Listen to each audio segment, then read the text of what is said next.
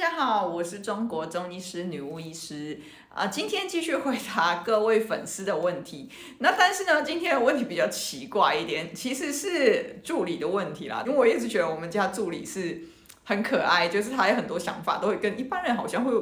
比较不会问到这样子。呃，他问的问题就是，到底我们洗澡要先洗哪里会比较符合养生的原则呢？那这个问题也让我想了一下哈，呃，真要说的话哈，其实我们比较不希望。洗第一个太热的水温哈，因为太热的水温呢，会对于心脏力量比较虚弱的人来说，太热会让身体里面开始出汗。那出汗的时候呢，它就容易会伤到心脏。那伤到心脏就会有一些心悸啊，还有气血上冲的表现。那当然，在老人家身上最常发生，就是在冬天的时候洗太热的水，它会甚至气血上冲到头部呢，是可以造成昏倒的或是昏厥的哈，所以是有一定的危险性。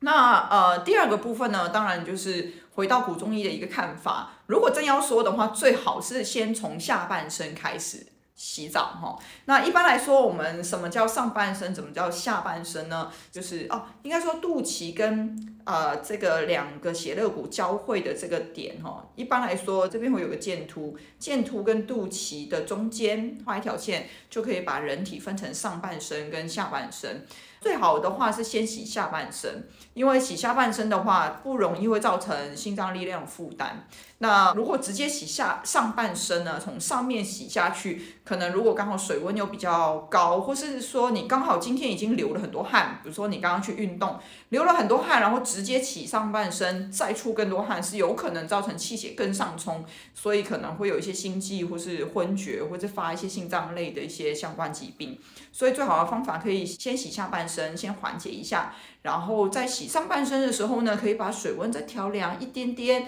让自己在一个舒适的情况下，赶快的把上半身洗一洗，哈，这样子的一个方式会比较好，所以呢，也许你也会觉得说，老师可是这样子的话，不是很脏吗？先洗下半身，再洗上半身。好啦，这个只是真的是养生的一个方式，真的要说的话是这样子洗比较好。如果是你洗澡很快速，然后水温你有注意，心脏力量也不会至于太差的话。其实你要快速先从上洗到下，我觉得也是可以啦。那我们今天就先到这边喽，谢谢大家，拜拜。